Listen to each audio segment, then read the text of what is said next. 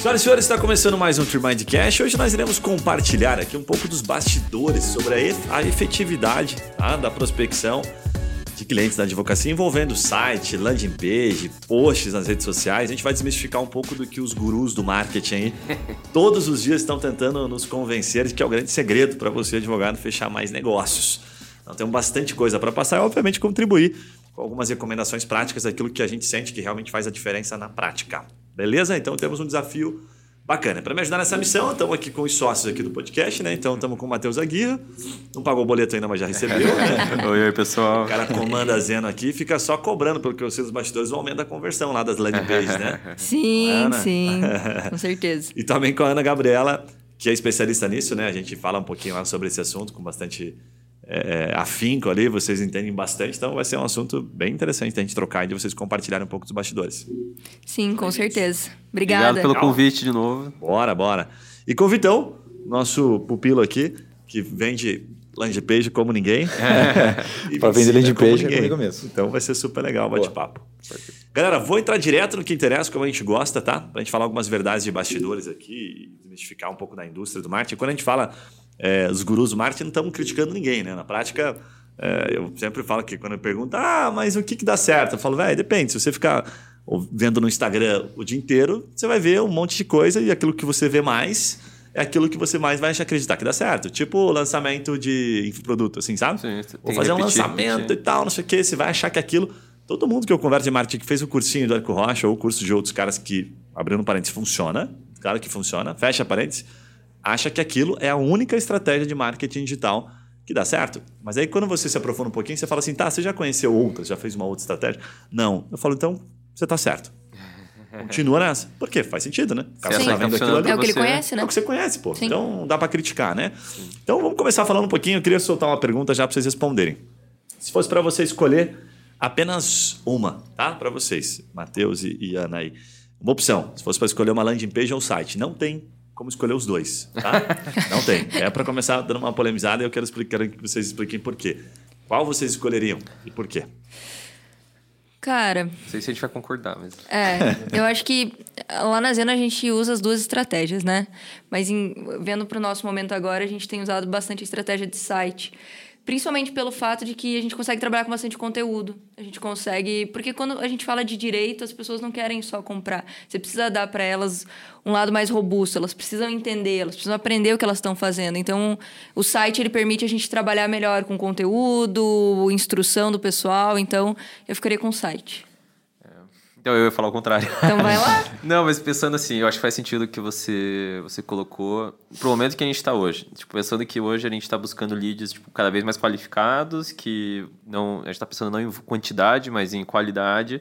Aí faz sentido. É, agora, quando a gente estava com uma estratégia mais aberta, que a gente só queria encher o nosso funil de vendas de, de leads, porque a gente tinha um, um time pronto para atender, ocioso, a gente usava muito LP. Sim. E a gente tacava ah. para tipo, um LP bem simples, com palavras assertivas no. no né, a gente usava o Google Ads. Uh, para trazer o máximo de leads possível. Ele era só ele batia no LP, entendia um pouquinho se aquilo encaixa com ele, entrava para conversar com alguém, alguém de vendas. Aí fazia sentido. Mas pro momento que a gente está hoje, que a gente não quer isso, a gente quer o cara que. Que é o qualificado. É, que chegue para falar com o nosso time de vendas já realmente. A gente saiba que é aquele problema que ele tem de verdade, que tem uma solução, que ele quer contratar um advogado, aí acho que faz mais sentido que a gente está buscando alguém mais qualificado. Você, Vitão, o que, que você acha? Cara, eu ficaria hoje, se eu tivesse um escritório de advocacia, eu acho que eu ficaria hoje com landing page. Eu ficaria com landing page porque eu nicharia, né? Teria, teria um escritório nichado. Então eu teria um subproduto para trabalhar e eu trabalharia só ele focado na landing page. Aí eu consigo trazer um pouco mais de velocidade justamente para essa educação que a Ana falou, porque aí eu bato justamente naquilo do produto, que o cara precisa saber inicialmente para entrar em contato comigo. Mas se eu tivesse um escritório diversificado, que eu atendo várias áreas, eu ficaria com site nesse caso. Mas principalmente, como eu tenho o objetivo de focar nichado, eu iria para landing page. Bem legal. Eu acho que pensando nisso, talvez tenha uma, uma distinção de estratégia também, né? A LP vai fazer mais sentido no curto prazo, pensando em Total. se você for usar tráfego pago, campanhas e tudo mais, faz mais sentido você não desperdiçar. Mas pensando em orgânicos, vai precisar de um site, um né? Site, de, é pensando em longo prazo, se você quiser né, se ranquear com SEO, com blog, tudo isso, vai precisar de um site para Vai depender do teu objetivo, né? Teu mercado, o que, que você quer atingir. Então, não tem uma resposta certa, né? Vamos lá, que depende. Vamos lá, depende. É, no final, a gente é advogada. Né? a gente é advogada. Geralmente eu recomendo assim, eu falo assim, cara, você está começando, né? Beleza, tá bom. Ter um site agora, você vai conseguir gerar um branding suficiente para dizer assim, nossa, as pessoas vão entrar no teu site, pô, realmente, esse cara é o bichão, esse cara é top, né? Não, realmente ele é muito bom puta, não tenho nem conteúdo para colocar lá. O cara não tem conteúdo, porque não tem histórico e tal. Uhum. Então, para você, um site hoje ele é quase irrelevante, certo? Ah, mas eu quero começar prospectando. Então, começa pela landing page. Aí você começa a ter conteúdo, certo? Para daí levar para o site. Eu acho que eles são é, muito aplicáveis, na minha opinião, em momentos diferentes. O que acontece é que o advogado ele, ele começa pelo mais difícil, que é ter um site muito relevante. Site. É. E aí ele faz o site Se e frustra, parece que, que o site é quase aquela coisa que tipo, o cara faz uma vez só e nunca mais mexe. E até não tem conteúdo para mexer. Sim. Porque o cara não participa de nada. Se você não tem, é, vamos colocar assim, não vou dizer nem relevância, né? Se você não participa, não é um cara tão ativo, não tem tanta coisa para oferecer, como é que você vai atualizar o seu site? Aí ele fica morto. Vira uma vitrine, né? Aquele cartão de visita bem antigão que ninguém mais entregam para o outro, certo? É, nesse sentido eu concordo com vocês. Às vezes eu vejo advogados e vejo propagandas no Instagram, né? Faça aqui um site, parece que vai resolver a vida do advogado. Total. Ele acha que vai fazer o site pronto, agora eu virei, agora eu vou ficar rico. E não é. acontece, né? E aí se frustra e acha, pô, marketing digital não serve, isso daqui não dá certo. Não, isso a gente fez. Eu fiz, pelo menos, lá, lá, lá atrás, quando eu comecei o escritório. Eu não fiz. É, quando eu comecei o escritório, tipo assim, eu tava trabalhando, saí, vou começar meu escritório. Eu fiz duas coisas que, uma eu já falei, né, que peguei uma salinha, aluguei uma salinha, sentei lá no primeiro dia bunda na cadeira e fiquei, tá, e agora? Meus clientes vêm da onde? Aí, pô, pesquisei, tá? Os clientes não vão entrar na minha salinha, eu preciso de marketing. Aí, o que, que eu fiz? Fiz um site. Gastei lá, tipo, um tempão no Wix, não sei o quê. Fiz o site mais lindo. E obviamente não caiu ninguém, né? Porque o site é tipo uma casa. Se eu não tiver algo puxando as pessoas para aquilo, ele não, não serve para nada. Legal. E aí eu fiquei frustrado com o marketing. Então sim. é verdadeiro isso, sim, com certeza. Cara, você tocou num ponto que, que faz parte da pauta, assim, para evitar a frustração, né? Tentar. Não evitar, né? Porque é quase não evitável a frustração de fazendo marketing jurídico, fazendo marketing digital em geral, né? Que você vai se, vai se frustrar em algum momento. Mas o que, que vocês acham que faz a diferença para o cara que está nos ouvindo, assim, entender se o site dele tem potencial para converter? Entendeu? Puta, botei 100 pessoas. Tem algum potencial que a gente pode falar para ele que faz com que ele perceba isso? Versus, puta, cara, teu site, se ele tá nessa linha aqui de raciocínio, esquece, né? Só no máximo a tua mãe, tua tia, os parentes que vão te ligar. Eu parto do juridiquês. A partir do momento que você coloca um site que só você vai entender e os teus amigos advogados vão entender, já era. Você não vai conseguir converter. Você tem que entender a linguagem do teu público, né? A gente sempre fala de público aqui, mas no final das contas é, ah, eu trabalho para um público mais classe média, classe baixa. Cara, faz um site com uma linguagem visual que esse público vai entender não faz um totalmente rebuscado que a galera não vai entender. Então, acho que você tem que focar no teu público e olhar o que, que ele vai entender. Você falou do visual, né? O juridiquês não vai só na... Tipo, claro, a escrita... Mas é, o visual que, também, o visual. Cheio de coluna grega, Nossa, quadrada sim. e tal. Tipo, a gente vê bastante. É, eu, eu consegui pensar em alguns três sites de advogados, tipo, próximos nossos, que tem um monte de coluna, sabe, umas fotos de coluna grega, de biblioteca, tipo, rodando no site dele. Mas depende do público também. Porque a gente está falando, pensando que a gente está falando assim para o cara que está focando em pessoa física, para um recém-formado. Agora, se você é um escritório institucional, tipo, né, um Marins Bertoldi, um Rapner Credit, escritórios que são famosos pela, pela tradição, eu, eu não vou palpitar dizer que, que não é isso que o público dele espera ver, Exatamente. porque eu realmente não, não sei. Entra naquele critério dele já ter, né, o que mostrar, né? Exatamente. Aí ele, ele tem um pouco mais de, de liberdade para bater no brand, né? Para bater Exatamente. na marca pessoal dele, marca do escritório em si, né? Agora, um critério que eu olho bastante, assim, é, é para a gente tem, o tempo todo tem que estar tá explicando, tem que estar tá, né, dando palestra, então a gente tenta simplificar. Fala assim, cara, é bem simples. O seu site, 80% dele fala mais sobre você, sobre o seu escritório ou sobre o cliente em si. Perfeito. A informação é, é mais de dentro ou para fora. Ah, puxa, dá uma olhadinha. Você bate o olho, você vai lá no site, ah, a primeira parte, puta, fala do meu escritório. Ah, eu tenho uma baita experiência Aí a segunda parte, nossa, tem uma foto minha aqui fala do meu currículo. A terceira parte mostra as fotos bonitas do meu escritório. A quarta parte reforça mais uma vez como eu sou bonito e meu escritório é legal. A foto com, a foto com então, o braço cruzado, é sabe? Isso. Cara, aí você tem um site que é focado em você. Né? Então, se você já é um Marins Bertoldi, se você já é um Hapner, um outro escritório, né? um Machado Mero, whatever, tem várias marcas super legais, é, que bacana. Acho que teu site tem que ser assim mesmo. Porque as pessoas já te conhecem, não precisa mais vender para ninguém. Já está vendida a tua marca, né? Exato. É, o cara chegou para comprar, então ele só quer saber realmente se você é o cara que, né, que foi falado para ele. Agora, se você não é ainda, teu site tem que focar para fora. E aí vem a pergunta, né? Tipo, como é que eu faço um site, uma landing page, pensando para fora, né? levando para o cliente? Como é que vocês idealizam lá, que vocês pensam, por exemplo, nas páginas quando vocês estão construindo? Tem uma metodologia, uma lógica para as páginas que mais convertem lá? Tá vendo? Só eu ia falar isso que você falou. É, é só pensar numa conversa, né? Você isso. não quer falar com uma pessoa que fala só dela. Tipo, você tá aquele cara que fala, não, eu, porque eu fiz isso, porque eu fiz aquilo. É a mesma coisa. E aí pensar que o site é o primeiro passo no processo de vendas. E aí como é que você vai conduzir o cliente nessa, nessa jornada? Então, começando focando no problema dele. Pensar, tipo... É, você falou de falar para o público dele. Se o teu site está orientando para trabalhadores se você encher de calls to action que ligam com ele, então falando tipo do problema que ele está passando, ah, você teve teu salário retivo, você teve não sei o quê é muito mais importante para esse cara do que ele entrar e ver lá que você é um advogado que é pós-graduado e não sei o quê. Sim. Tipo, não, não vai ter. Eu acho que essa lógica a gente tenta, tenta seguir no site, né? É, o cara ele entra, ele tem que olhar que a dor dele tá clara ali. Então, ah, você teve problema com teu trabalho. Ah, tem gatilhos ali que ele vai se sentir parte daquilo. Beleza, aí é bem mais fácil dele converter, porque você consegue colocar ele dentro do site, você consegue colocar ele dentro daquela situação. Então, a gente segue muito essa Você consegue dar um exemplo, assim, para ficar mais fácil até da, de uma página da Zeno que é boa?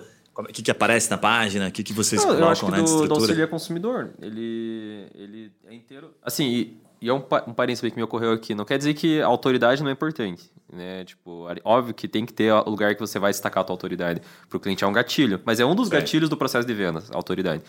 A gente tem nosso auxiliar consumidor. Ele cai direto focando no problema dele. Tanto que o nome do site é auxiliaconsumidor.com.br o cara já cai entendendo que ali é um site que ele vai receber auxílio para problemas de consumidor. E aí cada um dos, dos das jornadinhas é desenhado para um produto específico. Agora a gente tem focado muito em é... negativação indevida. Negativação indevida. Isso. E, e aí vai mesclando sempre, um pouco de focando no problema dele. Ah, aconteceu isso isso com você. Fazer um pouco de atrativo de sabia que você pode ter esse esse esse direito, porque ele não quer saber só uh, ah, você pode entrar com uma ação porque ação não é fim em si mesmo para o cliente. Para a gente, ação é um fim em si mesmo, para o advogado, mas para o cliente não. Tá, ação, o que, que isso quer dizer? Ah, eu posso ganhar uma indenização. Opa, dinheiro. Ah, eu posso limpar meu nome. Opa, legal. Tipo, ele quer entender resultados, esse ele é quer fim. entender Perfeito. o fim da coisa. Bem e eu legal. vejo que muito advogado para no. Ah, você tem esse direito. Tá, e o que acontece que eu tenho esse direito? O que eu posso fazer em relação é, a isso? Então sim. a gente tenta explicar também uh, um pouco de jornada dele dos próximos passos. Tipo, como que ele vai sair desse estado de problema para o estado de solução. Então, tipo, hoje você está negativado, lá na frente você tem é, indenização. O que acontece nesse meio tempo? É, eu vou preencher um documento, vou ter que fazer cinco audiências, vou ter que fazer dez audiências. Ele não sabe. Para a gente é muito claro, para ele não. Isso pode ajudar um pouco na, na jornada.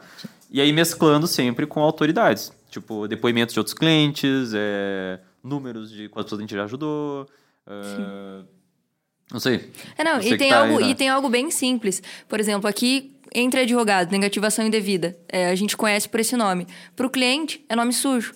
Então, por que, que em vez de você usar a palavra negativação indevida, você não coloca não. nome sujo? Sujaram o seu nome. Pronto, ele já vai entender. Então, aqui está um exemplo bem, bem simples que a gente pode, pode colocar. E para tudo no juridiquês, né? Você vai olhar para, sei lá, indenização por dano, ação de obrigação de fazer tudo aquilo que para a gente faz muito sentido.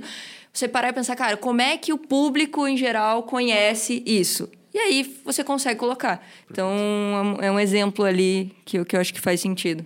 Uma parada que o Matheus falou ali do CTA, que eu acho que é importante, cara, porque a última coisa que você encontra no site do advogado é uma forma de entrar em contato com ele. Tipo assim, você tem que entrar na página de contato, aí tem um número lá que você não consegue nem clicar, você tem que ir no celular, salvar o contato e ligar pro cara. Tipo, velho, não tem como, né? Não tem como ajudar o cara. Então, Sim. trazer isso também acho que é importante para ter um bom resultado de é, conversão. Traduzindo, né? Eu não sei, o nosso público, ele domina essas palavras que a gente usa, CTA, LP. Ah, cara, a maioria sim. É, é, mas, dá, mas dá pra traduzir um pouquinho, né? Traduzir é, tá importante. CTA é call to action, é, só, é simplesmente, né, tirando a linguagem da galera do marketing, aqui os é um né? botão... Né? agora. É, os marqueteiros, é um botão, é, o juridiquês aí do, da galera do marketing, que pra gente é meio assustador, pra quem é advogado. Sim. Mas é um botão pra pessoa falar com você, né? Exatamente, é uma chamada pra pessoa fazer algo. Então tudo que você Perfeito. tem no site tem que pensar nisso também. Você não tá fazendo o site pode estar fazendo. No Rapper, no Marisa, o site é só um panfleto que a pessoa está olhando, ah, legal, esse site é foda. Mas você que está querendo atrair clientes, o teu site tem que ser inteiro destinado para uma finalidade. E aí a gente pode conseguir essa jornada inteira, mas ela vai ser inútil se você não tiver uma chamada para uma ação no final. Seja, me ligue, me deixe teu telefone, preencha esse formulário, qualquer coisa, mas uma forma de entender como é que ele transforma todo o desejo dele em ação, em algo se movimentando, né? Perfeito. Cara, só complementando, corroborando um pouquinho o que vocês falaram ali, tem um uma estrutura assim, meio padrão das nossas LPs, assim, que a gente agora está ampliando bem esse projeto. Receita secreta deles aqui. Não, é, não, é, é, bem legal. A gente fala assim, cara, primeiro o banner inicial, é óbvio que né, você acaba tendo que usar, às vezes, até palavras-chave por causa do Google Ads, para melhorar né, a qualidade ali e tal, e, e prender a pessoa pela primeira proposta inicial ali, sabe? Fala assim, puta, tô na página realmente correta. Mas para o cara não, não evadir. Assim, o cara entra e fala, nossa, sei lá, o cara pesquisou advogado de família, de repente ele entra numa página bonitinha que não está falando nada sobre advocacia de família. Pode ser que ele se perca um pouquinho. Então, o primeiro banner inicial, costumo dizer, ah, não foge muito do feijão com arroz. É, especialista em advocacia de família, tantos anos, é, preocupado com a sua família, bota uma mensagenzinha bonitinha, ótimo. Mas a segunda etapa, para mim, é crucial que o cara se conecte com as principais dores. Então, por exemplo, a gente tem os relatórios aqui hoje. Então, a gente pega a família. E a gente vai, né? Ah, o que mais tem de, de, de, de causa em família? Primeiro divórcio, depois vem para inventário, depois, sabe, você vai tendo uma sequência. Você não coloca aquilo como serviço. Proibido colocar como serviço logo no começo. Você coloca aquilo como conexão. Então você fala assim, tipo, quais são as dores comuns do divórcio? Sei lá, puxa, é, você está com medo do teu divórcio demorar muito tempo, é, você está com medo, sei lá, principalmente assim, de perder tudo, né, de isso custar muito caro, de você não ter paz nos próximos meses. Então você bola COPs, né, que a gente fala aqui de, de copyrights, que são títulos mais persuasivos, para a pessoa se identificar com a dor dela. E se ela procurou advogado de família, não está dizendo nada por enquanto, né? Só está dizendo que é um advogado. Pode ser uhum. inventário, pode ser revisão de pensão alimentícia, guarda, qualquer coisa, né? Então, colocar alguns COPs sobre cada uma das, dos problemas mais comuns faz com que a pessoa se sinta. Puta, parece que a pessoa está falando a minha língua. Sabe quando a pessoa fala exatamente a palavra, que é a tática antigaça, mas usa exatamente o nosso termo? Uhum. Então a gente faz isso nos crops aqui, né? nos nossos landing pages, nossos sites. E aí vem a parte de serviço. Aí, se ele tiver depoimento, que é prova social, coloca. Se não tiver, aí traz um pouquinho do brand. Então, reforça aquilo que você falou, né, Matheus? Pô, quem é você? Coloca ali em dois parágrafos, bota uma foto legal, bota o número da OB, para dar aquela credibilidade, né? E aí você tem uma landing page basicamente bem construída. Mas sem essa parte lá em cima, acho que ela fica muito fria. Tipo assim, você tem um problema e eu tenho o produto, mas não falamos nada ainda sobre como o meu produto resolve, resolve o teu, problema. problema. Né? E o que vocês trouxeram da, do passo a passo, a gente não usa tanto, mas é animal mesmo. Porque esses dias eu estava vendo uma landing page e, e aí eu vi a landing page e falei, cara, que massa isso aqui, né? Cheguei na landing page e essa empresa que eu estava vendo, ela fazia várias áreas. Em todas as áreas tinha a mesma parte do, do passo a passo que era assim, não é exatamente um passo a passo, mas é como se fosse um reforço de branding, mas era assim, atendimento personalizado. Eu falo, beleza, todos os escritórios têm. atendimento digital. É. 50% tem. Todos os escritórios têm também, tipo assim, no meio da pandemia. Aí tinha mais lá, é, uma parada assim, tipo, atendimento ágil, nós somos muito rápidos aqui. Ué, todo escritório Quem tem. quiser também assim, é. Ninguém vai falar que é lerdo. Né? É rápido. Eu falei pra ela assim, cara, isso aqui cara. copia e cola para todas as páginas, entendeu? Porque é como se fosse... Entra como um diferencial, mas às vezes é o óbvio que o cliente precisa ver. Fala, não, realmente tive um escritório uma vez que, nossa, o cara... Não, mas, demorava para fazer uma inicial, sei lá. Cara, é, era isso que eu tava, é tava você estava falando de contextualizar no começo. Eu acho que tem um aspecto muito importante de, beleza, o cliente está entrando com um problema. Mas o problema na cabeça dele pode ser algo muito simples. Eu, eu tenho, sei lá, ele precisa de um nome sujo. Ele está pensando em como limpar o nome. Você pode reforçar as dores dele. Pensando no processo de vendas, é isso que a gente faz no começo, Boa, né? Totalmente. Você pega e mete o dedo na ferida dele. Exato. Até ele, tipo, meu Deus, essa dor é gigantesca em mim. Não é uma dorzinha, é uma dor gigantesca. Teu site pode fazer isso. Tipo, cara, você não consegue pegar empréstimo, você não vai conseguir fazer não sei o quê, não vai conseguir fazer um financiamento. Tempo, você, tipo, enche ele de problemas para ele pensar, caralho, isso é um problemão, não é um probleminha. Porque no divórcio pode ser isso. Às vezes o cara não pensou em tão, quão complicado vai ser o divórcio. Você pode tentar trazer, não que óbvio, a ideia é mostrar complexidade, mas trazer, tipo, putz, tá preocupado que vai perder a guarda do seu filho, tá preocupado uhum. que o processo vai ser muito lento, tá preocupado que vai ter muito conflito. Tipo, você vai crescendo aquele troço na cabeça dele. É dar um senso de urgência, né? Ele precisa contratar você. E daí, porque você tá pensando nisso tudo, você destacou Sim. na cabeça dele e o cara já, pô, esse cara tá preocupado com isso. Eu tenho muita coisa que você pode fazer. Se você, os gatilhos de persuasão, gatilhos mentais, não sei quantos são, são oito, sete. Persuasão são. É, tem uma galera, né? Gatilhos mentais é uma pancada infinita. Não, mas né? o, o famoso. De persuasão lá, clássico do, do. Esqueci o nome do, do livro lá? Do, do livro, é. é do São sete, oito. Armas da persuasão, né? né? Armas da persuasão. Cara, não precisa ler o livro, só pega os é. sete, oito, não lembro agora quantos são, e olha no teu site onde é que você consegue socar todos eles ali. Fato. Pra puxar tudo aquilo no teu, no teu cliente. É aí você vai ter um bom, um bom site para conversão. É legal. Deixa eu agora perguntar um negócio que, que é importante a gente abordar, que é indicador, assim, sabe? Quando é que eu, eu sei, como é que eu sei que minha página tá boa? Sabe? Tipo, ela tem potencial de conversão. Supor aqui, né? Pô, fizemos o site, a página do jeito que vocês estão recomendando. Legal. Como é que eu sei? Qual é o indicador para saber assim, ah, cada 10 pessoas, né, 100 pessoas, uma tem que converter, duas tem que converter. Qual o critério que ele leva em consideração para saber, não, minha página está legal, está dentro da média aí do mercado, ou se eu continuo mexendo. E o que, que eu mexo? O que, que eu olho? O cara entrou na minha página, ninguém clicou. O que, que eu vou lá e mexo? Mexo no quê? Né, o que, que eu olho para poder tomar essa decisão? Legal. É, cara, acho que dá para trazer um, um, outra palavra de, do marketês aí para os advogados, que é o teste AB. Que eu, eu demorei muito tempo para entender o que, que era isso. É um troço muito simples. Eu não sei por que não falam tipo, só teste. Mas essencialmente, tipo, é, tipo, dois testes. É teste 1 um e 2, que é mais fácil. Uhum. Mas, tipo, não que você precise fazer, mas a mentalidade que tem por trás disso é que você nunca vai estar com o produto pronto, né? O teu site nunca vai estar pronto. Você falou de lançar e vazar. Não, não vai acontecer. Você vai Exato. precisar lançar e fazer teste. E aí, pra gente fazer teste AB com dois ao mesmo tempo pode ser difícil, mas, cara, fez uma coisinha, viu uma conversão. Vou mudar isso aqui, vou ver se melhora. Acompanha uma semana, vê se mudou alguma coisa, se melhorou. Não mudou? Volta pro outro, testa, testa outra coisa. Enfim, é tentar você sempre estar tá testando e acompanhando esse resultado com dados depois. Aí agora, né, quais é, são os dados é, que a gente pode. Acho que o mais importante, que é o que a gente tem visto, é a taxa de conversão para CTA. Então, por exemplo, ah, clicou no botão. CTA. CTA ah, tá. É. Botão do WhatsApp é, ali, né? Clicou no botão do WhatsApp, preencheu o formulário. Então, você olha essa taxa de conversão. Quantas pessoas entraram no seu site e converteram e, de fato, falaram com você. Então, acho que essa é a mais importante. Mas, aí vai da tua estratégia. Você trabalha com, com Google? Você trabalha com Facebook? Uh, quando trabalha no Google, quanto de impressão em clique está tendo? Então, tem várias... É, é um funil, né? Você não consegue olhar para uma isolada. A gente lá na Zeno, até com o Guilherme, a gente tem trabalhado todo o funil e tem visto, cara, aqui, aqui tá a conversão legal. Aqui tá 20% de conversão. Os que entram no site convertem. Beleza, mas os que olham a gente no Google, eles só estão olhando, não estão clicando. Tá, o que, que a gente tem que fazer? O que, que a gente fez? Mudou lá o anúncio do Google. Melhoramos, aumentou, legal. Aí diminuiu a conversão de novo. Pô, o que, que a gente fez? Vamos modificar, vamos alterar. Então, é um processo, né? É o funilzinho que você tem que fazer bonitinho, impressão, clique, conversão e tal.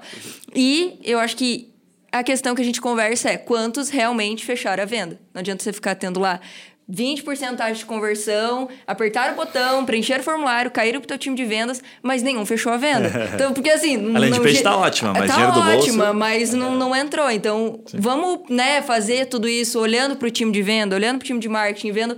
Cara, qual que é o resultado efetivo das ações que você está fazendo? Porque não adianta você ter um puta marketing, mas que não converte em venda. Porque no final das contas é para isso que a gente Tá fazendo marketing. Aí entra o que a gente chama de métrica de vaidade, né? Você pode olhar para números que são gigantescos, mas não quer dizer nada. E eu aí você falou dos advogados, dos marqueteiros, né, os gurus, a gente brinca, a gente chama dos arrasta para cima, né? Tipo, uhum. arrasta ah, para cima, cima, e, e segue aqui.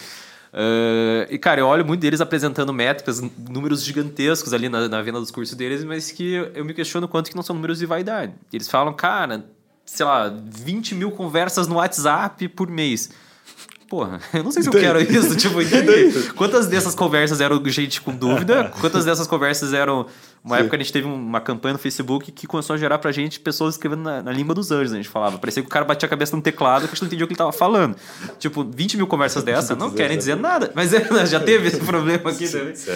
Não adianta nada. Então, a métrica, pra mim, cara, final. É, é que era, era pior, inclusive, porque a gente teve um período que. Tá tranquilo. A gente teve um período em que as campanhas, mas é porque era direcionamento de campanha. A gente fazia campanha de display Nossa, e a campanha de display acaba caindo muito em, em app.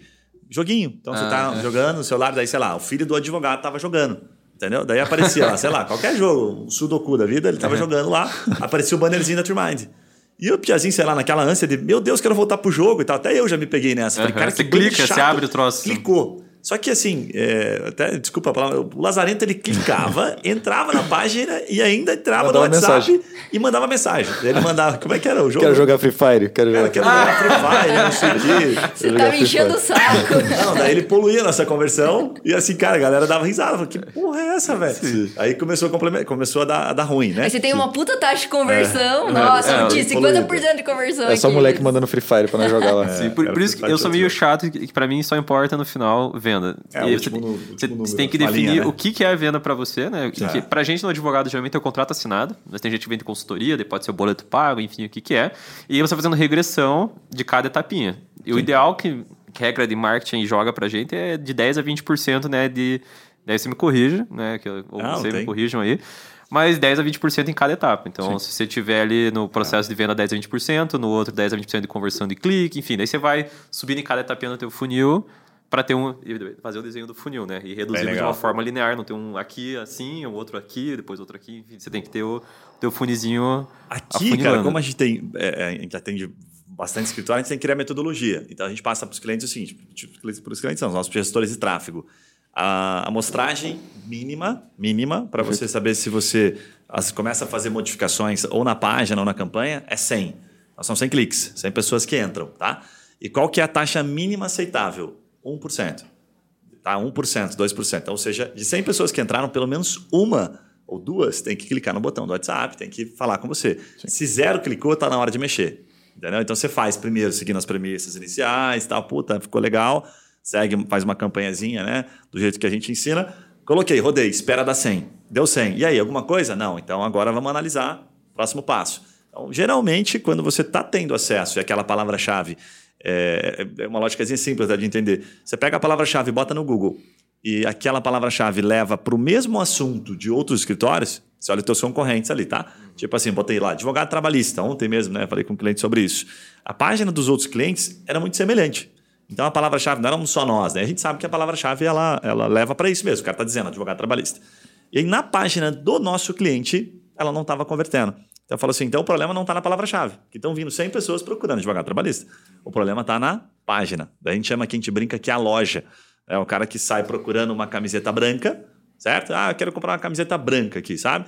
E chega na tua loja e às vezes não acha aquela camiseta branca, ela está um pouco escondida, não está tão claro que aquela camiseta branca é boa para ele e tal. Então a tua loja não está preparada para receber aquele cara, sabe? O que mais rola é assim, né? O cara que, sei lá, ele bota é, ele faz uma promoção, uma propaganda de kiwi, chega na, na banquinha dele, não tem kiwi, só tem tomate. Entendeu? Daí você fala, pô, você não vai vender nada mesmo. Então a gente fica mexendo muito assim na loja, mas sempre com uma amostragem de 100. De 100 em 100. E geralmente bate. Quando o cara não deu 100, véio, não vai dar. Para de insistir. Não, não, passou de 100, ninguém chamou você, já começa a mexer. Aí mexe alguma coisinha e espera os próximos 100. Mexe outra coisinha e espera os próximos 100. No máximo 100. Dá para você trabalhar com 50, para trabalhar com outros critérios. Mas aí, corroborando com o que você falou, o critério bom, assim, ó, a gente tem páginas que convertem 30%. Entendeu? Então você vai de 1 a 30. Né? E aí você, puta, ah, mas como é que você converte 30? Quero sair convertendo 30. Cara, é um aprendizado absurdo, porque a tua campanha tem que estar muito redonda, sabe? Você já tem que ter tido uma experiência, uma expertise. Você não vai sair do zero para o 30 direto. Você vai sair do zero para o 5, depois para o né, 7, daí você fica um tempo no 7, você passa para o 10, para o 11 e aí um dia, quem sabe, você pode chegar no 30. É um processo, né? É um processo. Não é da noite para o dia. Cara, eu adorei essa analogia da, da, da lojinha. Uhum. É, que... a gente usa bastante. Do Kiwi. É. Não, e a loja de roupa, porque eu, uma das coisas que a gente tem tido com frequência é a maior, maior qualidade na, na qualificação ou menor qualidade na qualificação, e a gente discute isso com muitos advogados parceiros. Então tem Uh, e eu acho que vocês devem ter essa discussão também com os, com os clientes de vocês, né? O advogado que, cara, eu quero que chegue o máximo de gente no meu WhatsApp.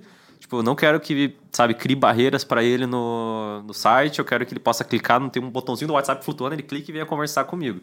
Isso para mim, e aí tentando fazer a analogia que você usou, seria a pessoa entrar numa loja de roupa tipo da Ering que ele entra, assim que você pisou, vem um vendedor perto da pessoa. Cara, o que, que você precisa? Ah, roupa branca? Tá, tem, a gente tem, tá aqui, vou levar você para você experimentar. Porque você não quer que o cara faça um self-service sozinho, você vai ter um atendente para cada cliente que entra ali. O que a gente está tendo para gente hoje como estratégia, que não era sustentável esse caminho, é tentar deixar que o cliente se conduza sozinho pelo site e a gente só vai conversar com ele com o cliente que realmente a gente vê que está interessado. Que para mim seria uma loja tipo uma Renner, que você vai entrar, Boa. vai passear, é vai encher né? tua sacola tal.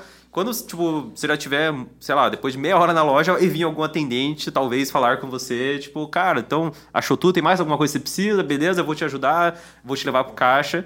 90% das pessoas que entram na Renner vão entrar, vão olhar, não vão achar nada, vão sair porque não queriam nada e não vão gastar vendedor atendendo essas pessoas. Esses são os dois modelos de negócio que você tem que escolher qual que você quer. A gente hoje tem bem definido qual que é o nosso. A gente está querendo cada vez mais self-service, que a pessoa faça sozinha e o vendedor entre como último recurso para aquele cara que realmente está bem qualificado.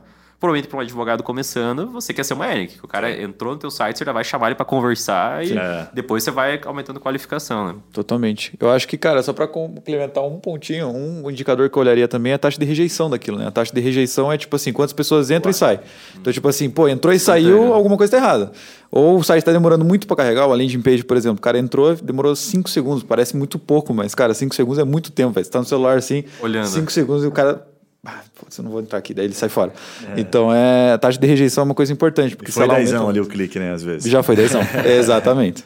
Sabe o, o- o negócio que você me lembrou de uma analogia que a gente também usa aqui, que é assim, né? Que acho que cabe bem pro direito para ficar fácil. Aqui em Curitiba a gente tem lá aqueles lojões populares ali de roupa no alto da 15, né? Então, na 15 de novembro ali, né? Que tem em todas as cidades, né? Calçadão. Calçadão, né? Então pensa no calçadão da sua cidade aí e tal. Legal. Você tem a loja popular. Fazendo analogia, a loja popular seria o advogado que atende demandas que são é, intrínsecas aí da, do nosso dia a dia, né? Então, ah, é divórcio, é, é full service mesmo, né? O cara atende de família a tributário. Tudo que aparece ele resolve, tá? Legal. O que, que acontece? Se você, é, seguindo essa lógica, num lojão popular, quanto mais pessoas entrarem naquela loja, maior é a chance dele vender. Então não precisa pensar tanto em qualificação. Porque as pessoas que entrarem aqui, eu tenho produto para elas. Por isso que, puta, cara, você arrasta, o cara vai com o microfone, é a promoção, não sei o quê, ele briga. Venham, entrem, Porque entrem. a lógica é simples. Quanto mais gente eu arrasto aqui para dentro, mais eu vendo. Como você trouxe da Renner, por exemplo, você vai sair com alguma coisinha na mão, né? Loja popular. Agora, não, meu escritório é boutique. Né? Meu escritório ele só tem puta, poucos produtos. Então, o público é muito qualificado. Não adianta você arrastar a multidão. Não vai vender. Né? Você vai só se frustrar, na verdade. Tua taxa de conversão vai ser muito baixa. Aí você passa a ter que procurar Uma- um cliente qualificado. É como se botasse o cara num lojão popular e botasse o cara, sei lá... Na Louis eu tava pensando nisso, uma Louis Vuitton na rua 15, É, assim, Louis o cara Vuitton com é o microfone, lixado, tipo, é, exatamente. veio comprar tua bolsa Louis Vuitton, Eu ia falar uma Zara, assim, para ficar um pouco mais Ah, acessível. não, assim. é boutique, é boutique. A Louis Vuitton é zero do zero, zero, zero, zero. Assim. Ia entrar o tanto de curioso lá, ó, a galera ia fugir. Mas é, Já é, tá- para ficar mais fácil de entender, né? Quando é que você traz mais gente e se você tem produto para vender. Sim. Eu faço uma brincadeira aqui, às vezes, com, com o time, que eu falo assim: é, vamos entender que causas são comuns. Né? É, e é legal essa, essa brincadeira, porque a gente separa em quatro, cinco pessoas, assim, quando eles estão entrando no onboarding. Legal. Fala uma causa que você já passou ou que alguém da tua família, que está lá, que, assim, que, que você sabe sobre a causa. Ah, minha avó, inventar, é, aposentadoria. Legal. Mais alguma? Não, só isso aqui. Daí vai para outro. Ah, o que, que tem de causa? Puta, meu tio morreu uma vez, teve que pegar um advogado para inventariar. Legal, então já temos dois, inventário e aposentadoria. E aí, ah, puxa, um passou por separação. Cara, às vezes você vai ouvir um trabalhista, isso que tem bastante, aí você vai ouvir um criminal, mas é bem menor. Então você pega assim vários problemas que são intrínsecos, que são problemas que, cara, você juntar quatro, cinco pessoas, alguém já passou por aquilo ali. Aposentadoria, por óbvio, né? Um terço da população está nessa, nessa condição né, de aposentadoria. Ou já se aposentou, vai se aposentar. E aí o inventário, pô, tem gente morrendo toda vez, todo momento tem gente mundo morrendo. morre, né? Então alguém da tua família, em tese, né?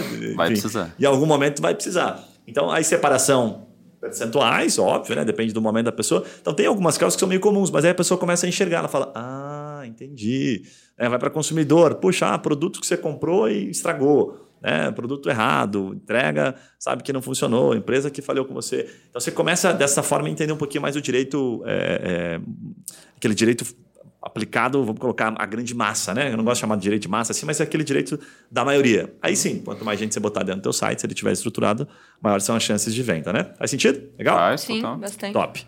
Deixa eu sugerir a gente dar uma pivotada agora para um assunto que eu acho que ele é complementar a isso. Na verdade, ele, ele- eu acho que está um passo antes, um passo antes ou um passo paralelo, tanto faz, a gente vai falar um pouco sobre isso. Que é falar sobre posts para advogados. Tem muita gente que procura, é, a gente já falou até sobre isso em alguns episódios atrás, mas ainda assim tem bastante gente procurando, é impressionante, assim, tanto em tráfego de Google quanto YouTube, direto. O cara procura desse jeito, posts para advogados. Né? De Instagram, você tá dizendo? De Isso. É, social, a, assim. a- a forma de pesquisa é um pouco genérica, mas é o que leva a pesquisa é, é template pronto, que tem uma febre agora, né? Então dá Sim. pra gente falar um pouquinho sobre isso. De template pronto, mas o cara tá tentando entender, assim, buscar um, um post é, fácil para ele copiar e colar. Então dá Entendi. pra gente brincar um pouquinho sobre isso, que tem bastante coisa interessante para falar. E eu queria começar perguntando para vocês o seguinte, tá? Hoje, olhando para trás, né, o que vocês fazem da Zeno e até a experiência que o, o Matheus teve aí já na, na advocacia, a Ana também tem, conhecem bastante gente. Rede social, post para advogado, pensando nisso. É necessário ainda? Vocês consideram necessário ou é opcional? Dá para começar e prospectar sem ter rede social? Dá. Tá, pra mim dá. Dá pra começar. Por quê? Aí depende, você tem que ter um cartão de visita. Né? Eu acho que é algo que vai reforçar a sua autoridade. Mas se você, por exemplo, investiu em fazer um site, né, foi a tua opção, cara, trabalha nesse site. E aí enche de conteúdo, vamos investir em SEO, vamos fazer aquilo ali bombar. E aquele seu cartão de visita. Quando alguém vier conversar com você, você usa ele como tua autoridade, joga lá, o cara vê o site foda, cheio de conteúdo e tal. Ou não. Então vamos para Instagram. Mas entender o Instagram daí como teu cartão postal. Daí você não vai perder tanto tempo né, em site, ou nem faz o site, e foca no teu Instagram, e aí você vai ter que trabalhar muito em cima dele. Mas você não consegue, não vai. Tipo, você não é um advogado iniciante, sozinho, Sim. pouca, pouca mão. Não acho que vale a pena você atirar nos dois caminhos. Porque é, eu discordo. São... Porque assim, dá para começar. Acho que você consegue, você monta uma LP e tal, beleza, tá convertendo. Eu, por exemplo, eu às vezes quando vou procurar médico, tem plano de saúde, né? Eu procuro o nome do médico, onde que eu vou pesquisar ele? Instagram. Às vezes eu quero ver a cara do cara, às vezes eu quero ver se ele faz sentido. Então assim, dá para começar, mas tem alguma coisinha lá no Instagram para mostrar que você é uma pessoa real. Sim. Sabe, não precisa trabalhar muito, não precisa é algo simples, mas eu acho que é importante. Onde que é principalmente se você trabalha com o direito de massa, por exemplo, que você falou, a grande maioria. Cara, onde que as pessoas estão hoje? Elas estão no Instagram. Então você precisa estar onde elas estão, porque, né, antigamente não, antigamente as pessoas estavam ali na 15, você tinha que distribuir Totalmente. Né? Então, é, para mim, é, eu acho que, sabe, tipo, não, entendi, é algo essencial. Tipo, cara, não dá para começar, mas eu acho que começa ali, mas, mas tem nesse, um Instagramzinho mas, aberto. Mas nesse ponto, tipo, você precisa ter um Instagram institucional, tipo, postando conteúdos, tipo, falando sobre direito e coisa assim. Ou, tipo, um Instagram pessoal, porque você falou que você quer ver o rosto da pessoa, você quer saber que ele existe, que ele é um cara sério. Tipo, não pode ser um Instagram pessoal aberto, só escrito doutor, doutora Ana. Não, pode ser. você posta de vez em quando uma coisinha. Não, pode ser, mas pelo menos tem que ter alguma coisa. Eu acho que não tem como não ter nada. Pode ser um institucional, pode ser um pessoal ali. Claro, você não vai daí abrir o pessoal e vai postar você lá no sábado à noite dando PT, na, dando na PT. Esquina, não, assim. não, rola. Mas assim, pra dar um pouco de credibilidade, porque as Ou pessoas rola, né? estão. O cara é criminal. Vai é, que, né? É bom, né? Se conecta com vai, é bom. Mas eu acho que é importante, sabe, ter isso, porque você dá um pouquinho de credibilidade. As pessoas estão ali, as pessoas pesquisam. Eu pesquiso até médico, cara. É que, é que eu tenho visto o Instagram de advogados que é aquele templatezinho, tipo, vamos lá, uma bordinha de uma cor, aí alguma coisa aleatória falando sobre. Ou ele pega um Ctrl C do site do Senado, lá aquela, do, do Instagram do é Senado, é posta ali, né? Esse é clássico. Cara, eu, eu acho que isso não agrega, como além de não agregar, tipo, passa a não profissionalismo, sabe? Tipo, eu, se for para atacar, ataca de verdade, faz um troço uhum. bom, sério. Ou faz no pessoal, um pessoal bom, sério, tipo, entende qual a finalidade. Mas eu vejo os advogados fazendo por fazer. Certo. Tipo, o cara sai da faculdade, ou tem gente lá de faculdade fazendo Instagram sobre direito. Tipo, ele tem lá 300 seguidores que são, tipo, a família dele e tudo mais. Tipo, não, não vejo que agrega. Mas eu entendi o... É, é. Você quer dar tem, presença tem, pra cara, ele. tem tipo... tanto advogado que se você tiver um pouquinho de diferencial, quando o cara procura advogado trabalho, vai ter quantos que vai surgir lá? Sim. Se tiver alguma coisinha que dê um diferencial, você já Mas vai assim o nosso consenso é que ele não vai te trazer cliente. Não, não. Tipo, não é eu acho que é pra marca e um pouco de credibilidade cliente mesmo só se for investir em Facebook, daí eu você vai colocar dinheiro. Não sei se vale a pena. Mas... É, mas assim, daí é outra estratégia, né? Legal. O que você acha, Vitão? Eu entendo perfeitamente o posicionamento da Ana, porque é, se você não acha nada, tipo, procurando aquele jogado, é estranho. Esse cara, esse cara é um serial killer, ele é um golpista. Exatamente. Esse é o nosso novo padrão, você Exatamente. tem que ter uma identidade virtual. Então... Exatamente, cara. Então, vocês, hoje em dia as pessoas desconfiam de quem não tem rede social. Então, tipo, é meio estranho isso, mas é a forma como é a realidade. É, mas eu acho que assim. Mas se fosse... é casado apenas, pô. é, tô brincando. ai, mas... O que acontece assim, ó, que, eu, que eu, eu perguntam muito aqui, inclusive, é, e conecta com o que você trouxe, Matheus, que é assim, uso a rede social pessoal né, ou crio uma outra, sabe?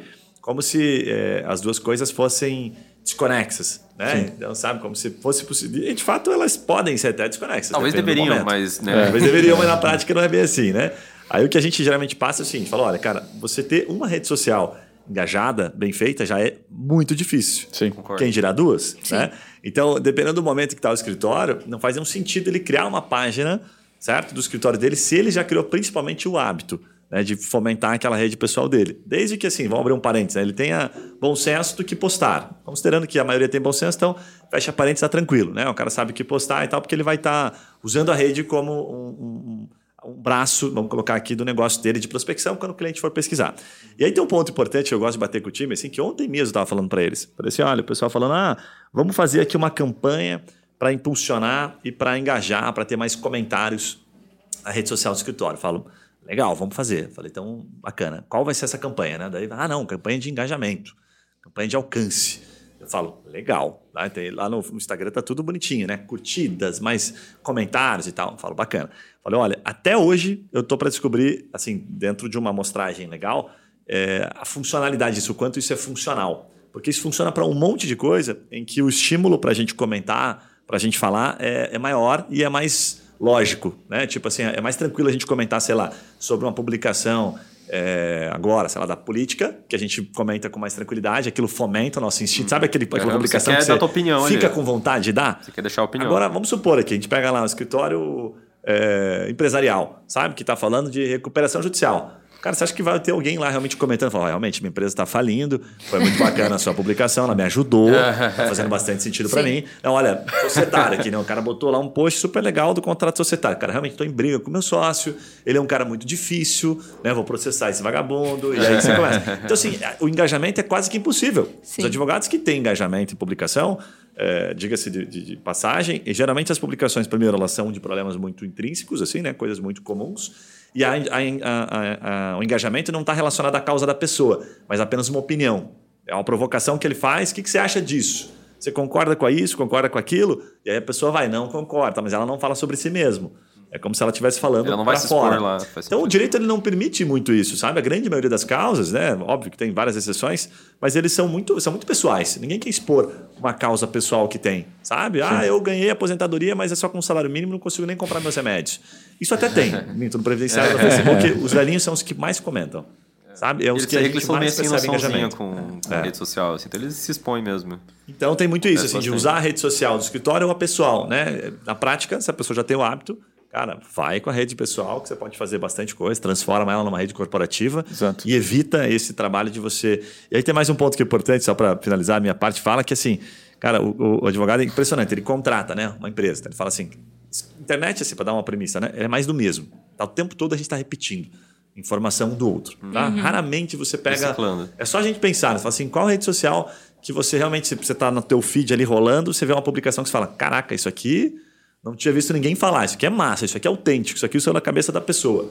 A grande maioria é mais do mesmo. Tá um copiando uma coisa do outro, às vezes reescrevendo de uma maneira diferente, tá tudo bem, sempre foi assim, né? Os grandes pensadores já morreram, né? Mas enfim. E aí o que acontece? É, para dar um contexto. O que, que, eu, que, que eu vejo assim? O cara contrata, ele terceiriza. Então ele contrata um estagiário, ele contrata né, uma agência, ou ele contrata, sei lá, ele passa para outro advogado falar sobre algo que está na cabeça dele. E aí aquele cara vai falar de uma coisa que ele não manja, na maioria das vezes, ou que ele não tem autenticidade, não tem experiência. Então o conteúdo vai ser mais do mesmo. Se é o conteúdo mais do mesmo, não tem autenticidade. Se não tem autenticidade, não tem engajamento. Não é um conteúdo que você agregou algo para alguém. Vai falar de recuperação judicial, o que, que você pode falar além daquilo que todo mundo já sabe que está no Google? Se a informação está tão acessível, como é que você faz para aquela pessoa você dar uma informação realmente que faça toda a diferença? É, experiência. E aí o cara tenta terceirizar o ouro do negócio que está na cabeça dele. Que daí vira muito mais não sobre a informação que você tá falando, mas sobre quem tá falando, né? E Exatamente. aí essa que é a questão. E aí o bicho pega, daí você fala, cara, eu não consigo terceirizar o que está na tua cabeça. Então a gente vai fazer aqui umas publicações, são publicações mais do mesmo. E, e tá- e tem que estar tudo bem para isso. Daí para que que serve a rede social, a finalidade dela? Entrar naquela disputa, aquela disputa, né? Aquela disputa não, mas aquela, aquele dilema se é um mal necessário, que eu particularmente acho que ela é necessária, não vou colocar como mal necessário, mas sim, ela é necessária apenas para corroborar com o que vocês falaram, para que exista. Sabe? Tipo, é parte Presença de de uma É o meio pro fim, né? autoridade. Ela não É faz tipo virar negócio. identidade, sabe? Todo mundo precisa ter. É. É. a nova identidade. Então é, é louco assim, né? Mas enfim, aí eu queria perguntar para vocês o seguinte, sentido. tá? É, nessa linha do que, do que é importante, é, até na Zé, não sei se pô, tem uma rede social animal, a gente já elogiou algumas vezes aqui, né? Como é que vocês fazem, né, nessa linha de raciocínio, para que, que o conteúdo seja autêntico? Da onde vem essa, sabe, essa... Vou planejar, então. Sentir que para ter engajamento eu tenho que ter um conteúdo top. Como é que surge isso lá na hora de vocês publicarem? E como é que tem a composição, já que a gente falou de post, para o design, para o layout? Como é que uma coisa conecta na outra para falar, opa, isso aqui acertou, isso aqui foi bem feito? É, a parte do design, quando a gente lançou o design da Zeno, a gente fez um, um guia de marca. E aí, né, a gente tem um design que é. Manda um abraço pro Léo aí. Léo, muito, Tá com a gente desde o começo. muito top. E ele fez um guia de marca muito bom. Então a gente segue esse guia de marca, né? Envolvendo cor, traços, tudo. Então, pra seguir um padrão, pra não ficar aquela coisa, um circo na Claro, rede social. evolui, né? Se for Lógico. vai lá o começo pra agora, tipo, vai evoluindo. assim, crescendo. mas, tem um, mas tem um padrão. Isso é um ponto que, tipo, às vezes eles pegam posts antigos que eu fazia lá na guerra e a galera tira sarro do que eu fazia. Uhum. Porque, tipo, nunca que um advogado com um Canva na mão vai conseguir fazer o que um bom designer faz. Tipo, essa é uma das questões que, que não, não existe, assim, tipo, não, não tem competição. E até por isso que eu fico meio assim com o Instagram, porque eu falo de criar um Instagram institucional que você quer fazer uh, as artezinhas, tipo, não, não tem como. Você vai precisar de... Se você quer fazer um troço de impacto, você vai precisar de, de um bom um bom profissional ou uma boa agência para. Você tem que ter um bom senso estético, tem, ali, mas é difícil, tem. né? É, e a questão de autenticidade é falar daquilo que a gente é exatamente o que você falou, daquilo que a gente sabe. acredita, daquilo que a gente sabe. Então a gente não vai falar de algo que não é do nosso dia a dia, a gente não vai inventar falar algo que não. Por exemplo, a gente é uma empresa de tecnologia, a gente tem falado bastante sobre é, direito digital, sobre tudo isso. Então eu não vou lá ficar falando de direito empresarial na nossa rede social, porque não é o nosso nicho. E lógico que se a gente começa a falar sobre isso, as pessoas vão falar, cara, por que, que você tá falando isso? Muito mais sentido o Marins Bertoldi falar sobre isso. Então, Sim. é realmente falar sobre aquilo que você conhece, né? É, eu acredito que a rede social, ela não deixa de ser uma venda. Você está se vendendo, você está vendendo teu produto. Então, é muito difícil você vender algo que você não conhece. Então, venda aquilo que você sabe. Muito do que você falou, venda aquilo que você conhece. Nesse ponto de autenticidade, eu acho que é algo que casa com o que o Gui falou e que a gente faz era o que chama de Content Lab. Né? Agora está meio, meio stand, mas, exatamente pô, vamos querer, a gente queria diversificar, falar de mais áreas. A gente não ia, tipo, na nossa cabeça começar a produzir conteúdo aleatório. A gente chamava os advogados que entendiam o assunto e falava, cara, quer escrever um artigo sobre tal coisa? Aí ele produzia, no formato de advogado, um artigão e a gente transformava aquilo, com a ajuda de pessoa de copy, em algo que pudesse para as redes sociais. E soltava lá dizendo, ó, tal advogado especialista, tipo, tá dizendo isso, isso, enfim.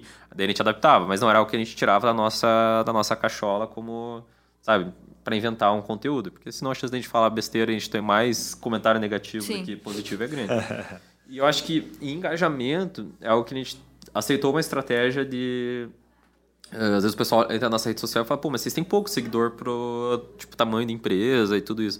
Cara, a gente não compra seguidor, é, foi. Eu, assim, não, não vou dizer que, não, que eu não queria. Tipo, eu, porra, eu, Lá no começo, eu ficava vamos tipo, comprar. Castro, pelo amor de Deus, eu preciso de seguidor nessa parada, vamos comprar. Vamos eu, seguir todo mundo pra eles seguirem é, de volta. Eu vi umas empresas pequenas, tipo, com muito seguidor e, tipo, cara, a gente precisa de seguidor, velho. Como é que esse concorrente nosso que não faz nada tem mais seguidor que a gente? O cara faz sorteio no Instagram. É, tipo, cara, eu queria, queria, queria.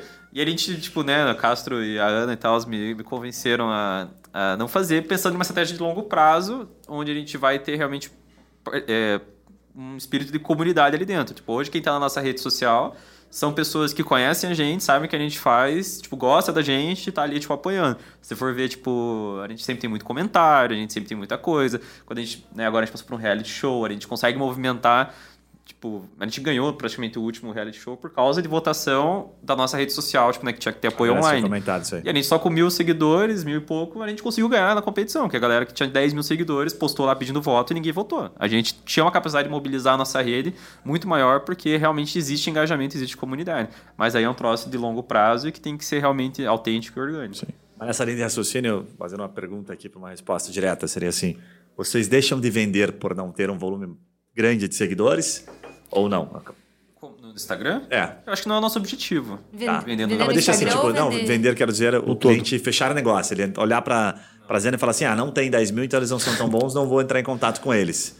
Nossos vendedores são bons. É, então, é porque daí isso responde assim um pouco da, da, da, da preocupação do advogado. Fala assim, cara, acho que não estou vendendo, é, ou acho que não estão me chamando aqui porque eu só tenho 300 seguidores. Quando eu tiver mil, entendeu? É como se ele estivesse almejando algo que os caras que têm mais seguidor, certo? Em tese tem, né? Aí dá para trazer aqui, a gente já falei algumas vezes sobre isso. Inclusive, a gente já entrevistou alguns caras aqui que são muito, muito grandes. Dá para até citar um que uma vez ele já me permitiu, que é o André Coura, que é um criminalista. Cara, o Instagram uhum. dele é animal. Topíssimo, assim. Sei uhum. lá quantos mil seguidores tem. Deve estar perto de uns 30 mil seguidores. Qualquer coisa que ele, que ele coloca lá é extremamente... É, é, tem um engajamento sensacional. Uhum. E ele contou pra gente. Falei, cara, legal, quero saber agora na prática, quantos clientes que você fecha vindo no teu Instagram? Por conta disso. E ele ficou caçando uns dedos, não deu uma mão. então ele falou assim, cara, não é o que faz virar negócio. Não. E aí, naturalmente, o processo dos advogados que tem muito seguidor, até porque, dependendo da forma como se aborda, É, e o advogado tenda, tende a, a, acompanhar o outro, né? A gente tem aquela. Sempre tem aquela. Tá puxando sempre para aquilo que é mais cômodo pra gente. Ah, tem uma publicação super legal de ser advogado, vou acompanhar ele. Ao invés de publicar, de acompanhar, sei lá, uma empresa que está falando de uma coisa completamente aleatória ao nosso mundo, fala, quero saber mais sobre isso, a gente vai e acompanha Vai um pouco do formando a nossa corporativismo bolha de- e tal. é. A nossa É bem bolinha, mais né? importante o conteúdo do que você tá postando do que a quantidade de seguidores. Se o cara vai lá na Zeno e entra no Instagram e vê, pô, ele tem um conteúdo legal, a galera tá falando algo legal, faz sentido pra mim, é muito mais fácil do que ele ver lá 10 mil seguidores É. e não ter um conteúdo que. Apesar de ser uma preocupação minha, eu sempre bato É. nisso, mas a gente, assim, nas nossas métricas de, de, de não fechamento, né, de perda, que a gente coleta sempre o motivo, não existe, nunca houve um motivo, tipo, não fechamos por, porque, Ah, porque fiquei com medo Poucos da seguidores, no, autoridade. poucos seguidores no Instagram. É, e, tipo, nem que fosse essa pergunta, fazer, mas, tipo, autoridade nunca foi o problema. Tipo, não, vou Não. contratar por falta de autoridade. porque Mas aí entra o que eu falei, que eu acho que o nosso site, tipo, todo o resto da nossa jornada compensa essa autoridade. Tipo, talvez se você tivesse 10 mil seguidores ou 100 mil seguidores, você poderia usar isso no teu discurso de vendas Poderia ativamente. usar a seu favor, né? Tipo, quando o cara colocasse uma objeção, já, ah, mas eu não conheço, deu cara, não, mas Faz relaxa, sentido. que eu tenho mil avaliações no Google, 10 mil seguidores no coisa. Você poderia usar ativamente. É uma, uma arma a mais, mas não acho que deixe de ser um. um Pré-requisito, é assim, um pra pré- vender. É, não é essencial, não, né? Não faz falta pra gente perfeito. hoje, assim. Tanto É que a gente legal. tá deixando pro longo prazo isso, né? É, Até porque se você pegar assim, né? Se 200 seguidores, 100 seguidores que seja, é, versus 20 mil seguidores, como a gente usou como exemplo aqui, a gente tem vários podcasts que a gente gravou aqui com um monte de gente que tem 70 mil seguidores e que os caras falam a mesma coisa. Não vem negócio. Se não vai vir negócio dali, ali não é exatamente onde você tem que estar, certo? Eu tenho que estar ali. Mas tanto faz se você tem 200 agora, desde que você esteja trabalhando né, com conteúdo de qualidade para crescer. Mas tem que ter uma outra forma, que aí corrobora com o que vocês trouxeram. Ah, puxa, meu site é super legal, minha marca é bacana, eu estou presente em algumas situações. Estou o tempo todo fortalecendo em paralelo para poder gerar negócio. Sim. O que eu penso sempre assim, fazendo como se fosse uma pizza, eu acho que a rede social ela representa um pedacinho, assim, sabe? O cliente ele procura, ao meu ver, ele não procura um, é, um diferencial para fechar negócio. Ele procura um motivo para não te contratar. Você só não, você só pode, você só não pode dar o motivo para ele. Então, exemplo assim, ah, gostei da Zeno, legal. Então, cara, deixa eu ver no Instagram. Ah, se tem 10 mil seguidores, eu contrato. Se tem mil, já descartamos isso. Isso não acontece. Mas se não tivesse o Instagram, seria um motivo, assim, que você abriu uma portinha para ele ficar pensando, mas por que, que não tem? Você criou uma objeção que era desnecessária. Sim. Eu acho que ele não procura, a rede social não vira aquele é, detalhe de conversão ou não. Ah, puta, aqui, aqui eu fecho o negócio porque o cara entra joga na minha rede social, né? Salvo situações Faz muito sentido, específicas. sentido. Mas é, um- é uma forma de você evitar, é, faz parte do processo de decisão. Assim, tipo, se você não criou nenhuma objeção, se está tudo nos conformes, o feijão com arroz está bem feito, a tendência é que ele avance para conversar com você, porque ele sentiu a confiança necessária. Né? É louco Legal. isso, né? Ele está procurando uma forma para não comprar de você. Não, mas Só precisa mudar. isso caso que a gente estava falando que o marketing é um pedaço da venda. Exatamente. Então, quando a gente está em venda, a gente vai tentar desenhar as possíveis objeções do cliente e prevenir elas. Aí você colocou mais uma possível objeção e como no marketing está tentando prevenir uma objeção de falta de autoridade. Bem legal. Faz sentido. Gente, show de bola, assunto massa. Então, quer complementar aqui sobre essa questão dos posts ali? O que, que a gente. As premissas que a gente geralmente traz aqui para os clientes, o que faz a diferença ali? Cara, eu acho que a diferença faz justamente na autenticidade. A autenticidade tá numa questão de coragem ali, né? Tipo, de você pegar e falar, não, vou Boa. meter a cara e vou falar na Passa parada. vergonha, às vezes. né? Exatamente, cara. Porque tem gente que fala, ah, mas eu tenho um posicionamento, mas tipo assim, o cara faz dois anos, sai da faculdade, tá com posicionamento num quê? Tipo assim, cara, mete a cara, vai e fala um pouco. Tem que se queimar um pouco ali pra você realmente, tipo, cara, entender o caminho que você tá, que teu público tá querendo entender de você. Então eu acho que tem esse ponto de coragem, assim, de realmente ir lá e meter a cara pra fazer. Alguém vai vergonha. concordar com você, né? Sempre tem louco pra tudo, sabe? né, cara? É, alguém vai concordar com a tua teoria. Cara, pensando nisso, eu tinha um pouco dessa resistência também. Tipo, o marketing vinha com umas ideias eu, cara, não sei, vai que flopa. Qual o problema de flopar?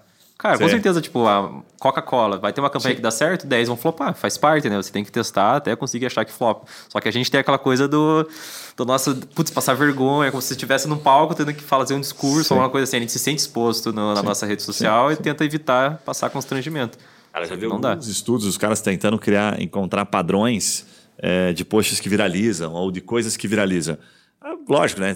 Quando o cara procura aquilo, ele vai achar algumas questões tal. Mas vários estudiosos, assim, né? Que, pessoas que eu falo, puta, esse cara aqui eu gosto da opinião dele, falam que não tem nenhuma relação, sabe? Porque você tem a questão do timing, você tem a questão de para quem, sabe, aquilo apareceu, como foi feito, né? A emoção que aquela mensagem passou. Então, nossa, tem muitas variações, porque, inclusive, esse estudo ele, ele, ele trazia tá baseado, eu não lembro o nome do livro agora, mas era algo que falava sobre growth, assim, sabe, growth marketing. E ele falava assim, essas, essa mesma empresa que viralizou isso aqui tentou viralizar de outras formas, de maneira semelhante, usando os padrões, e não conseguiu. Não dá certo. Lembrei até de um para ficar fácil, para não ficar muito subjetivo aqui, que é daquela a, a menina lá do da XP lá da Empíricos, como é que é o nome dela? Ficou bem Ah, conhecida, Betina. Betina. Betina. Betina é um clássico. Ela fala num podcast, inclusive, que aquele, aquele vídeo, né, que super viralizou, que super emplacou, é, ela é uma copywriter, né, para quem não sabe até. Ela não é verdadeira? Ela é verdadeira. Ah, é verdadeira. Ela é verdadeira. Tipo, não é uma atriz. Teve aquela, aquela, aquela, aquele vídeo e mais um. Daí você fala assim, aquele mais um do quê? Que explodiram de milhares, de anos que ela tá fazendo. Salvo engano, são seis anos. Ela conta no podcast. Ela fala tipo assim, ó, aquele copy me rendeu, tipo, na época, na Empírico, 600 mil reais. Entendeu? Porque ela ganha um pedacinho, um valorzinho pequenininho do cadastro que a Empíricos gera. Então ela conta, ela abre um pouco o jogo. Aí você fala assim, tá, mas se, se deu boa aquela que você entra falando, oi, eu sou a Betina e eu, eu já tenho um milhão e eu tenho 23 anos. Por que, que não faz, repete aquilo ali? Já era, velho, já passou. Você falou uma mensagem que já agora as pessoas já sabem. Então ela tenta o tempo todo trazer. E aí ela fala assim, cara, é teste, teste, teste, teste pra caramba para conseguir acertar um. Então a gente fala de acertar de 10 para acertar um, é uma margem extremamente alta. Eu diria que se, tipo assim, de 100 para você acertar meio, já é, começa a ficar um pouco mais próximo de uma realidade, sabe? Legal. Mas Então, aí que entra a autenticidade, justamente. Tipo assim, se você for ver o TikTok da vida, tem advogado pra caramba agora no TikTok. E aí os caras fazem sempre o mesmo formato de conteúdo. Tipo, ah, os caras pegam uma situação do dia a dia, daí eles falam, tipo, se posicionando pelos caras. Então, tipo, ah, o cara chega num bar lá, daí ele fala assim: não, hoje vai ter cover artístico aqui por 50 reais. Daí o cara pega e fala, não, beleza. Daí ele entra e sai, eu não vou pagar esse cover artístico. Não, mas eu te avisei antes, tá na placa, daí tá na lei, não sei o quê. Aí faz tipo um teatrinho, assim, sabe? Uhum. Só que todo advogado faz isso. E aí é primeiro que fez deve ter O primeiro que legal, fez bombou, tipo, com é. Mas hoje já, tipo, seguiu uma tendência que não. não... O famoso mais Deixa do eu mesmo. né? Perguntar uma, coi- uma coisa Diga lá. que a gente tem tentado desenvolver é olhar pra fora. É o que você falou de nada se tudo se copia. Tipo, no mercado brasileiro a gente pode estar meio saturado, mas se a gente começar a olhar pro mercado de fora, a gente vai achar muitas fontes de Perfeito. inspiração que não foram utilizadas aqui. E eu, a gente puxou isso do Porta dos Fundos. Eu não lembro onde é que eu vi alguém do Fundos falando, falando que eles acompanham muito outros canais de comédia americanos, e não que eles plagiam, mas eles usam de inspiração. Putz, essa situação no Brasil podia rolar algo parecido. Eles pegaram, era um exemplo do. Ah, não lembro agora o nome. College Humor, que é um canal bem grande americano de comédia, e eles se usam muito se baseiam. Se você for começar a assistir vídeos, você vai ver alguns vídeos que têm semelhança, né? Não é a mesma situação, mas são coisas parecidas, adaptadas para o mundo brasileiro. Até eles usam isso. Vocês pensam em olhar, os advogados olham para o mercado de fora, vocês pensam que tem, tem como fazer isso? Cara, eu acho que sim, tá? Fazer é, é, é lógico, e, sim, com certeza, acho super animal isso e tal. Mas na prática, assim, a gente pouco olha, porque a grande maioria, principalmente os clientes que nos contratam, assim, até mesmo o nosso próprio trabalho, às vezes você não saiu do arroz com feijão, sabe? Tipo, arroz com feijão é aquilo que está na tua cabeça que ainda não foi. é, que, é, a- que é a autenticidade que a gente está Aham. pregando que não foi passado. Então, cara, primeiro sai do arroz com feijão, para depois começar a olhar para fora, assim, sabe? Porque senão o cara fica é, o tempo todo né? buscando a, a, a bala de prata, entendeu? Tipo, evita a bala de prata. Então é super legal, mas raramente eu recomendo. Porque senão o cara fica muito. que Isso é muito convidativo. Nossa, que massa, vou fazer isso aqui. Daí Sabe quando o cara tá o tempo todo procurando bala de prata? Aham, e Tem não pessoas faz bem nada. próximas, e aí ele não faz o feijão com arroz.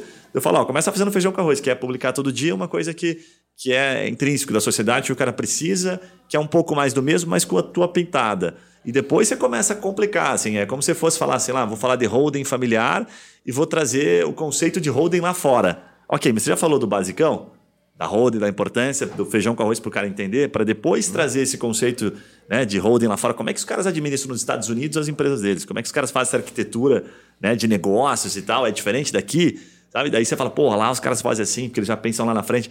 É massa pra caramba, mas você já fez o feijão com arroz? O básico, né? O e básico, poucas depois pessoas fazem o faz, básico. é. E o básico traz resultado. A questão é fazer, né? É, exatamente. Constância, mais É, do a que- constância, exatamente.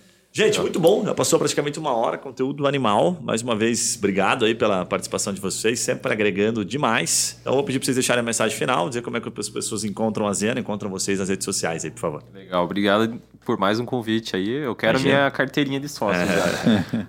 a Zeno tá no Instagram com arroba somozeno, na verdade no Facebook, todas as redes, LinkedIn também. Eu tô como MAT underline Aguirre. É, e pode chamar, como sempre digo, pode chamar a gente para conversar, trocar ideia. A gente é super aberto para mentoria, para trocar experiência, enfim, tomar cerveja, o que for. Beleza? Muito bom. Estamos lá no Instagram, arroba Anagabi, LinkedIn. Então, estamos lá para o que precisar. Show. Então, como é que o pessoal nos encontra aqui? Cara, acho que eu já falei isso num podcast, mas só se me achar no LinkedIn Dreammind, porque é, meu sobrenome é muito complicado para falar aqui. Top, legal. Gente, para você que nos acompanha aqui, seja pelo YouTube, seja pelo, pelo, Spotify, a gente recebe com bastante frequência feedbacks. Tem bastante gente advogado que manda mensagem, pô, cara, já ouvi quase todos os podcasts, adoro e tal. Tem bastante conteúdo, isso é super válido, porque a gente fica, primeiro, contente por saber que está agregando alguma coisa, mas principalmente, às vezes, recebe um feedback, uma crítica. Muita gente está pedindo, inclusive, para falar aqui, Matheus, para a gente trazer conteúdo sobre direito internacional. Está tendo direto comentário legal, legal. sobre isso. Então podemos começar a abordar um pouco isso, trazer pessoas que são especialistas nisso para abordar esse tema. Então isso é um exemplo apenas daquilo que a gente está sempre de olho, ouvindo, vendo, né, as pessoas comentando e tal, e, e, vários feedbacks super bacanas, mas não deixe de criticar, não deixe de compartilhar também com outras pessoas para que essa informação seja levada né, adiante aí e faça a diferença no mundo dos advogados. Certo? Um abraço Boa. e a gente se vê nos próximos podcasts. Valeu, valeu.